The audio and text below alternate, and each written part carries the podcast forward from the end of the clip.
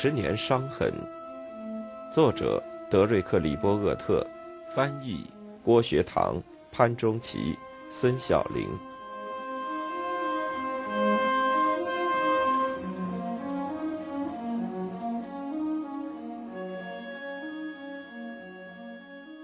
一九五一年春天，第一批约四十万美军登陆波尔多和拉帕利斯，并将前沿基地开到凡尔登。在那里，农民们每天依然会从土里翻到三十多年前的那场战争所遗留下来的尸骨。当然，只有盟军建立了自己的实力和决心，美军在欧洲心脏地带的这种部署才显得有必要。考虑到地理因素，艾森豪威尔以军人特有的直率说道：“我们不是现代罗马军，可以用十字军团保卫遥远的前线。”遥远的前线在哪里？是法国吗？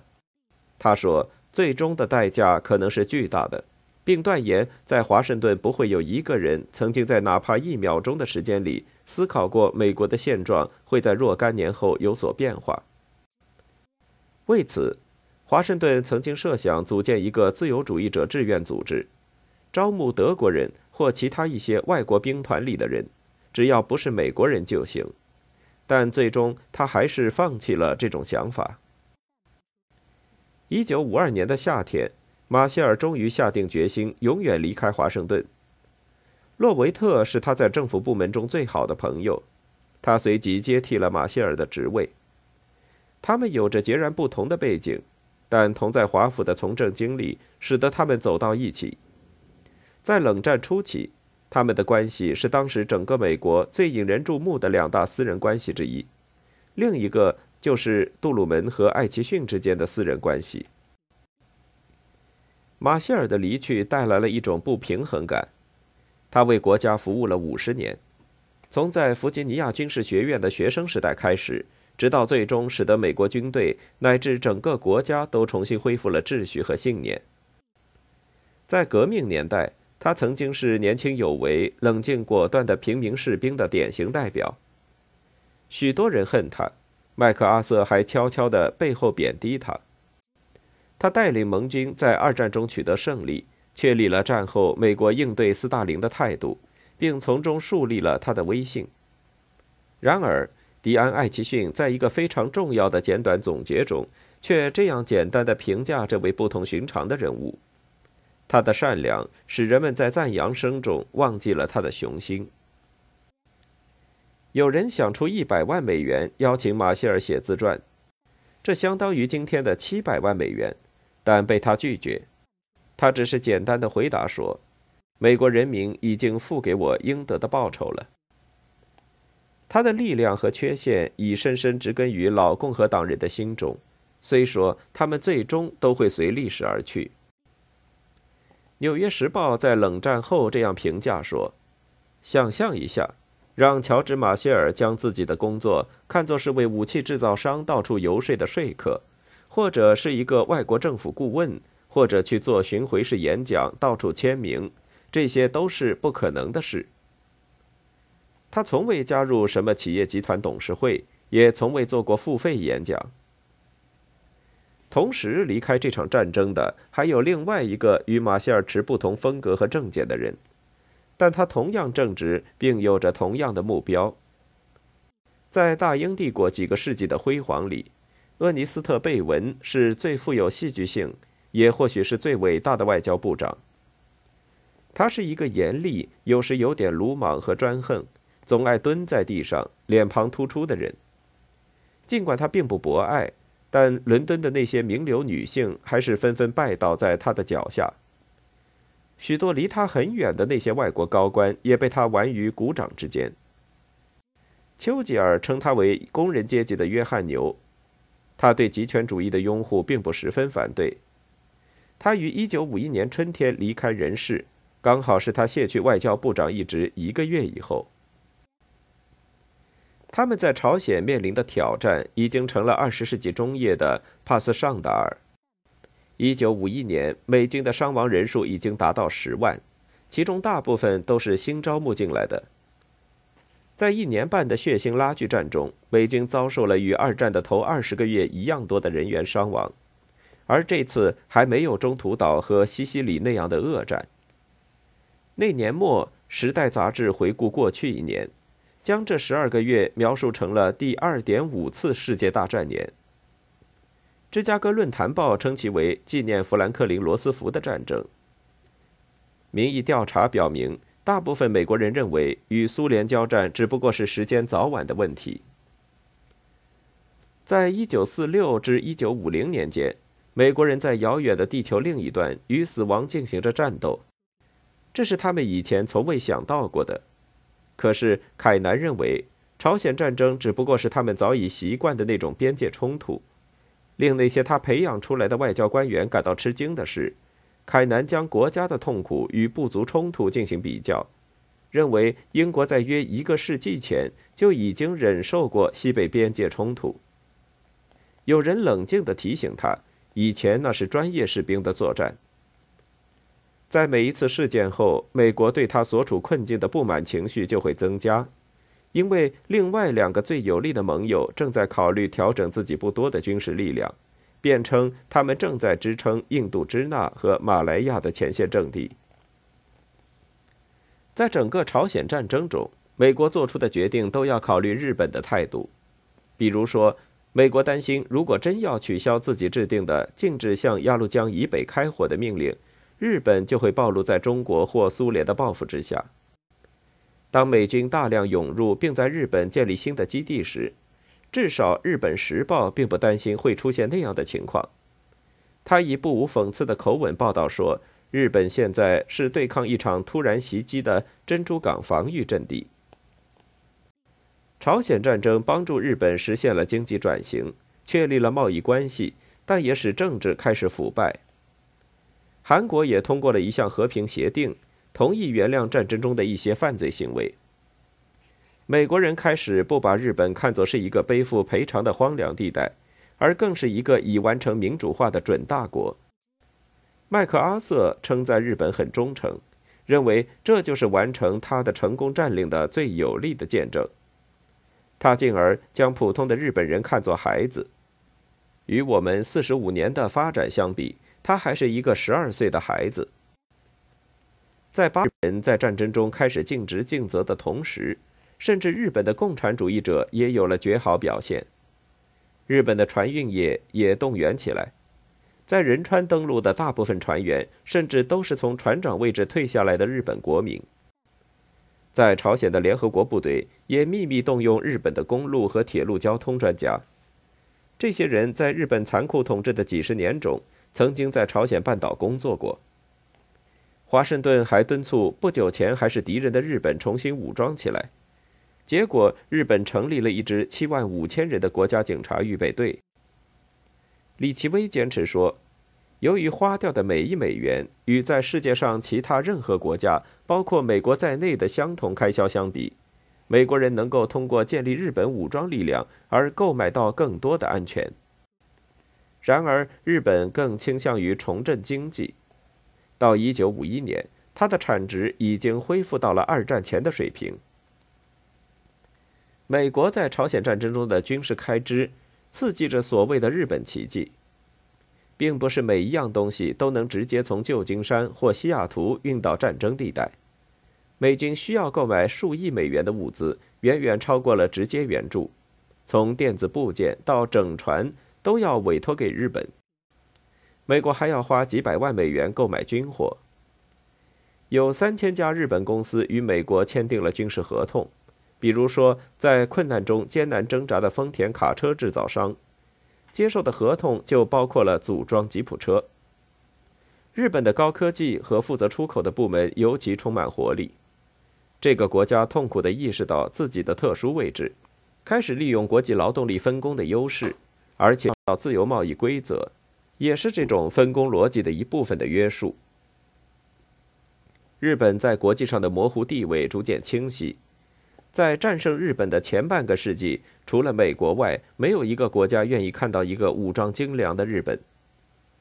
在五十年代初，美国希望日本作为抵御亚洲共产主义的堡垒，而逐步加强它的军事力量。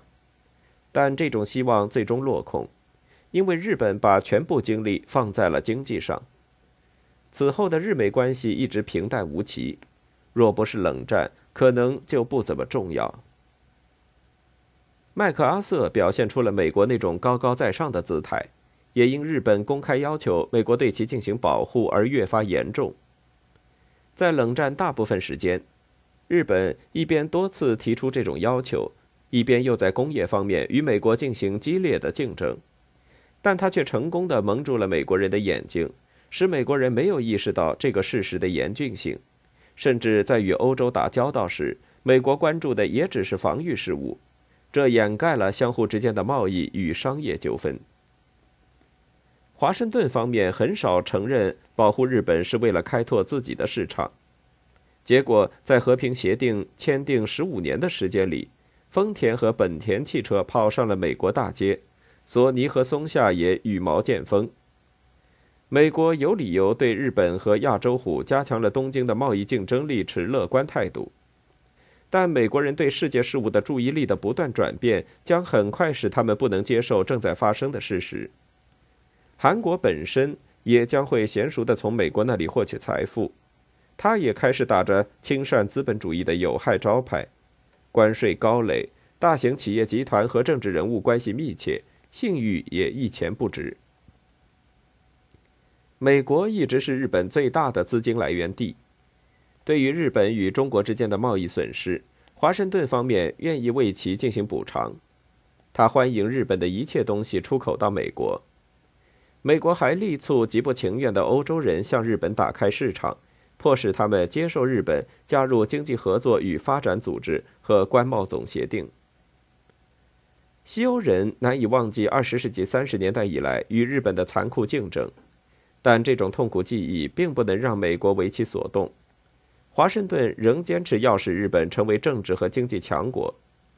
西欧是美国的重要盟友，但不是强迫下的客户。五十年代初，有一本畅销书《和服》，反映了美国对日本的印象。书中详细描述了美国伞兵在日本的经历。此书将他们计划保护的这个拥挤不堪、气味难闻和陌生的国度，比喻成一个臭水四溢的便盆。他们和其他美国人一样，很快就忘记了他潜在的实力。实际上，重商主义的原因是多方面的，在经济、军事和文化上都比较脆弱的日本，奉行的是基本的自给自足政策，对外部世界持不信任的态度，并保持着一定的距离。对于岛国的传统对外政策，诸如陈述不足、缺乏行动、热忱不高和孤独等。日本其实又在这个基础上仔细地加上了武士道的成分，让对手的力量反制自己。在五十年代早期，他们以高科技和廉价物品而出名。虽然经受了惨痛的教训，但他们却依然勇敢、技术先进，开始让整个世界为之惊讶。一九五一年九月，美国和日本在旧金山签署了正式的和平条约。